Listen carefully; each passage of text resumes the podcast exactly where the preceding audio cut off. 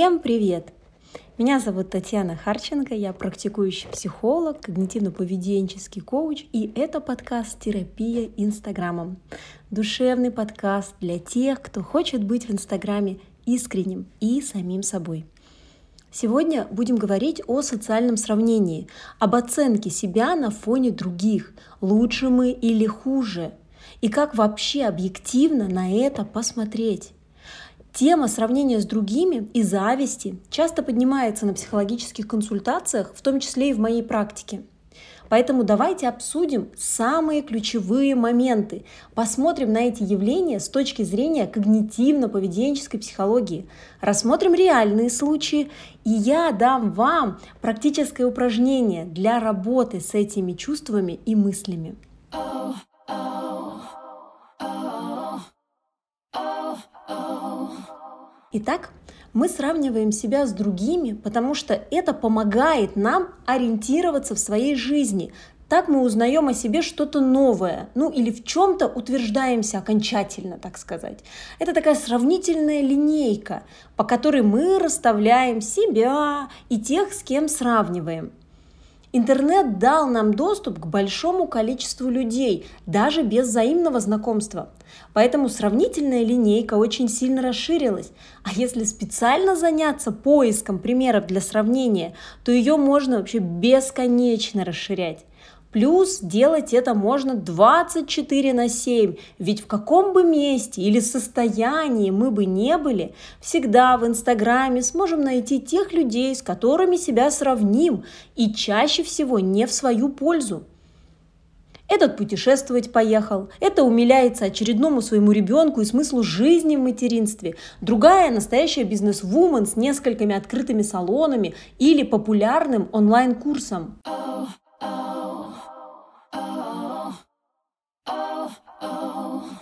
Давайте разберем две ситуации. Первая. Вы гуляете по лесу и видите двух белок. Одна побольше, другая поменьше. Что это значит для вас? В большинстве случаев для людей это значит ну просто факт. Одна больше, другая меньше. Тут нет личностной оценки. Ну типа, кто больше, тот лучше, красивее или даже умнее. Нет, просто факт. И вторая ситуация – у одного блогера 100 тысяч подписчиков, а у меня тысяча. И вот тут часто включается то самое оценка личности через внешние факты. Если у меня, как я уверена, мало, значит я что, не интереснее, не профессиональнее, меня меньше уважают, или я просто никак не продвигалась, или я даже создала аккаунт всего месяц назад. Чувствуете разницу в сравнении? И вот здесь я хочу подвести вас к тем самым двойным стандартам. Сравнивать себя с другими по критериям, где мы вроде бы проигрываем, это как бы в порядке вещей. Я говорю вроде бы, потому что само по себе сравнение включает нашу оценку и уже не субъективно.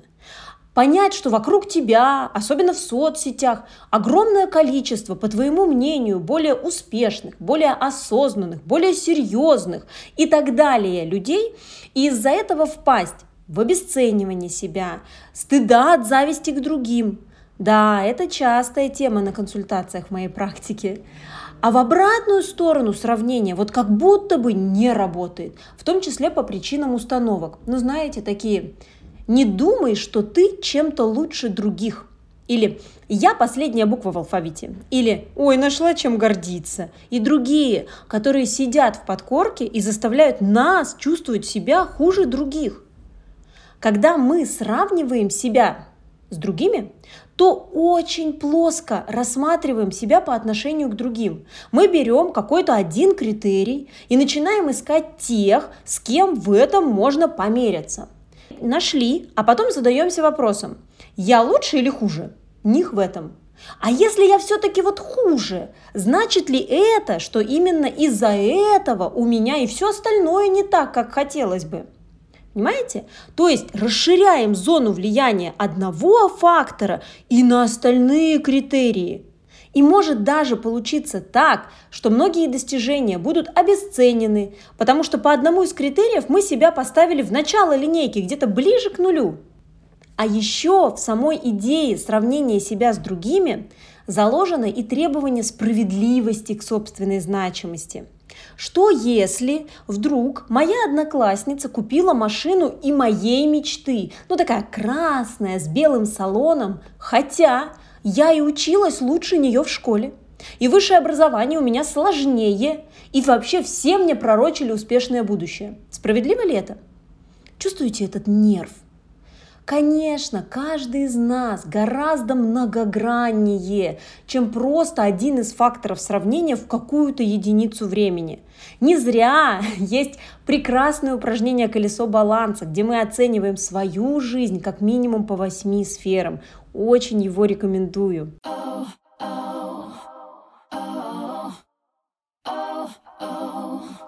Я предлагаю на практике вам посмотреть, как происходит формирование круга значимых для вас людей. Их еще называют референтной группой, к мнению которых вы готовы прислушиваться и чьи достижения вас мотивируют, пусть даже через чувство белой зависти.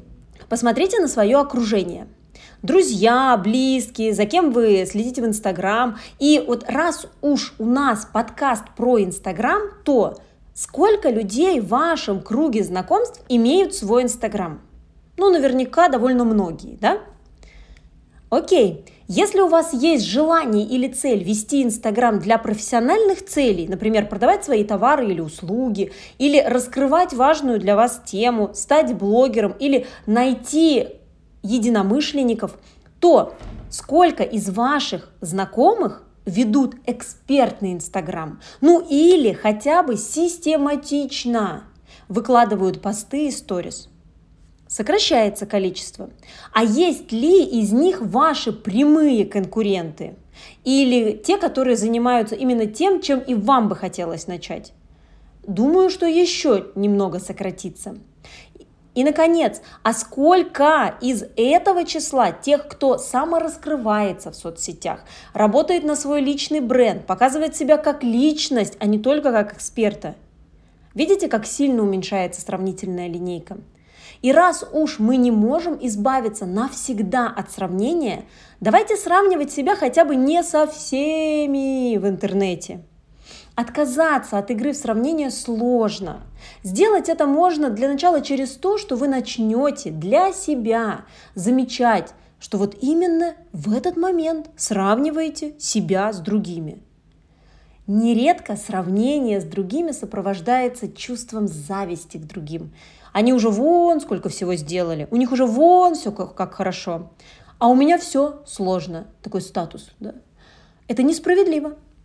Но мало кто признается в зависти, потому что это служит неким признанием в неспособности конкурировать с другими людьми.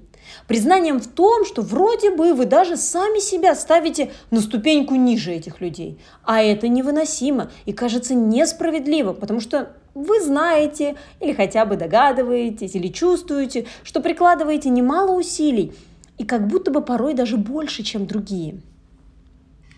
И у нас есть три встроенные защиты от такой разъедающей и для некоторых даже постыдной зависти.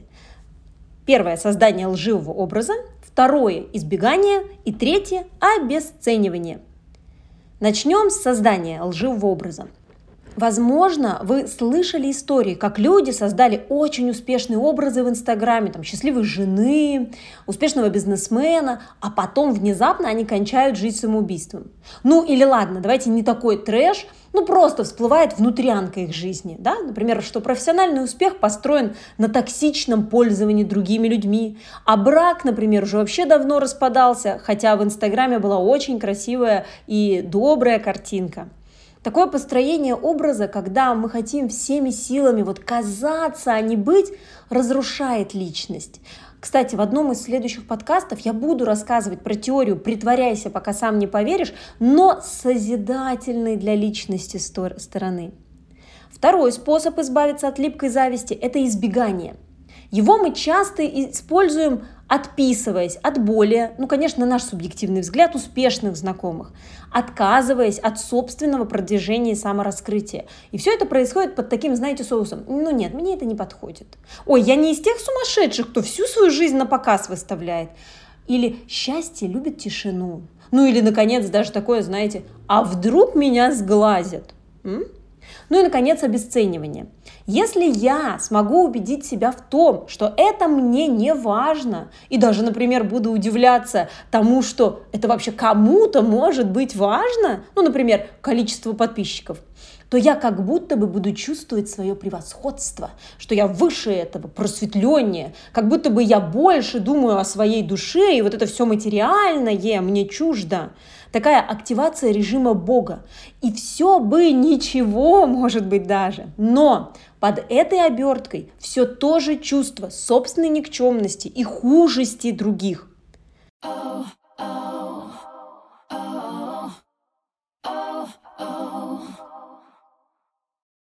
А теперь приведу пример из практики. У меня на консультации была девушка, онлайн-репетитор, с которой мы разбирали чувство зависти и злости к ее прямой конкурентке. Сразу скажу, что она пришла с другой проблемой, но в итоге мы вышли на то, что в глубине проблемы лежит сравнение и зависть. Так вот, обе они продвигаются в Инстаграме, в том числе и платными способами, то есть вкладывают свои собственные деньги, помимо того, что огромное количество времени на сам Инстаграм и на саму работу. Обе собирают обучающие группы. Конкурентка пришла в Инстаграм позже, но быстрыми темпами стала дышать в спину моей клиентки. Причем конкурентка открыто подписана на мою клиентку и даже не раз писала ей слова восхищения.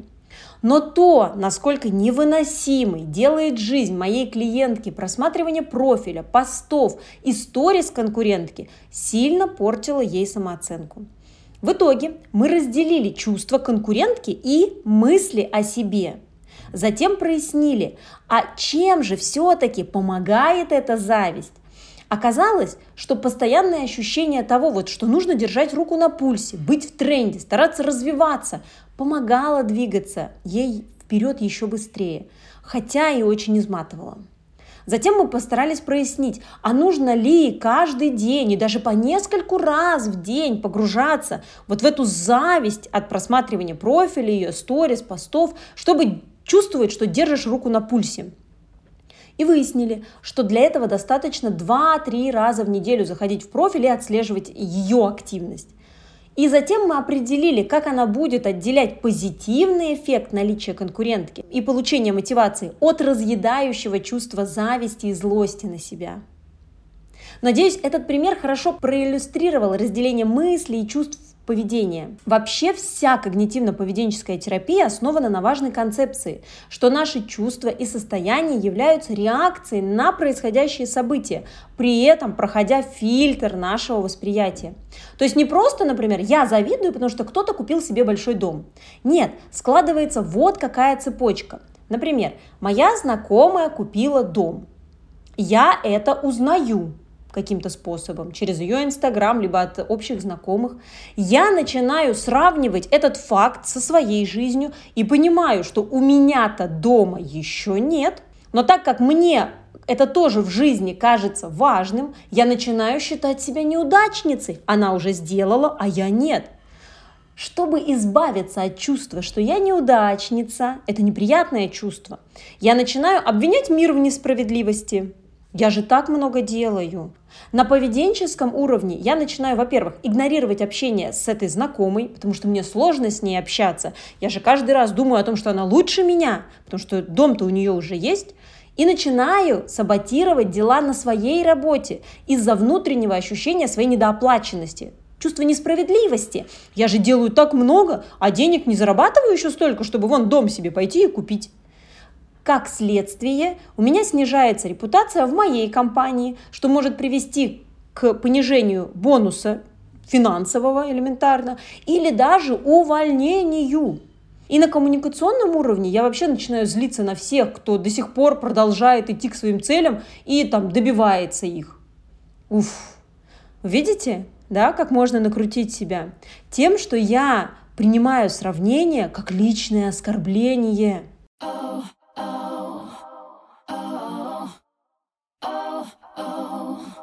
Напишите в комментариях или мне в Инстаграм о том, были ли у вас такие ситуации, как я только что описала. И знаете вообще, чем нам помогает сравнение и зависть? Конечно, они ярко подсвечивают то, что нам ценно в жизни. Они показывают ценности и желаемый образ жизни. И если вы начнете смотреть на то, что достигают другие люди и чего хотелось бы вам с точки зрения, что вам это тоже ценно, представлять, как именно вы бы хотели видеть это именно в своей жизни, что конкретно вы бы хотели почувствовать, когда у вас это будет, то, скорее всего, вы сможете перейти к вопросу, какой маленький шаг навстречу этой цели я могу сделать прямо сегодня? Маленький шаг прямо сегодня. А это уже квантовый скачок от разрушающего чувства функциональное поведение. И когда вы сможете ощутить, что отказываясь от зависти и негативного сравнения, то почувствуете, как сильно это связано с самореализацией, полным раскрытием своей личности и в целом таким психологическим апгрейдом. И, конечно, помните, что мы часто сравниваем свое начало с чьей-то серединой. И в конце подкаста я вам хочу предложить одно упражнение.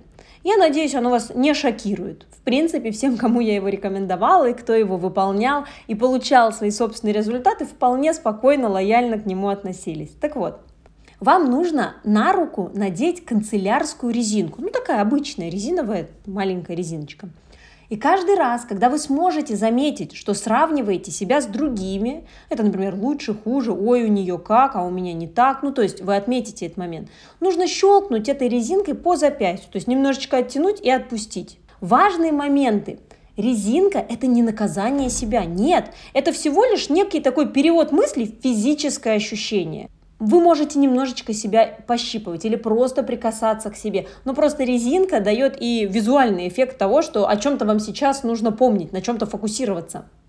Во-вторых, наши мысли очень часто крутятся в голове, и мы не все их можем осознать, а они приводят к снижению настроения, ухудшению самооценки. Поэтому подмечание мыслей и перевод их в телесные ощущения дает возможность перестроить свое мышление с фокуса на других – на заботу о себе.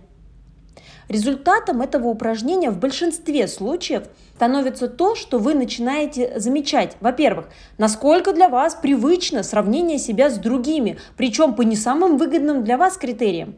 А во-вторых, вы сможете останавливать эти мысли на старте, не давать им поглощать вас, ухудшать настроение и препятствовать достижению ваших личных целей. Буду рада, если поделитесь эффективностью этого упражнения в вашей жизни и мыслями от э, этого упражнения. Спасибо за ваше внимание. Подписывайтесь на мой инстаграм Харченко профориентолог. А если и вам необходима работа с социальным сравнением, завистью, то я вам в этом могу помочь на индивидуальных консультациях. Душевно, заботливо, бережно. Услышимся в следующем выпуске. Пока.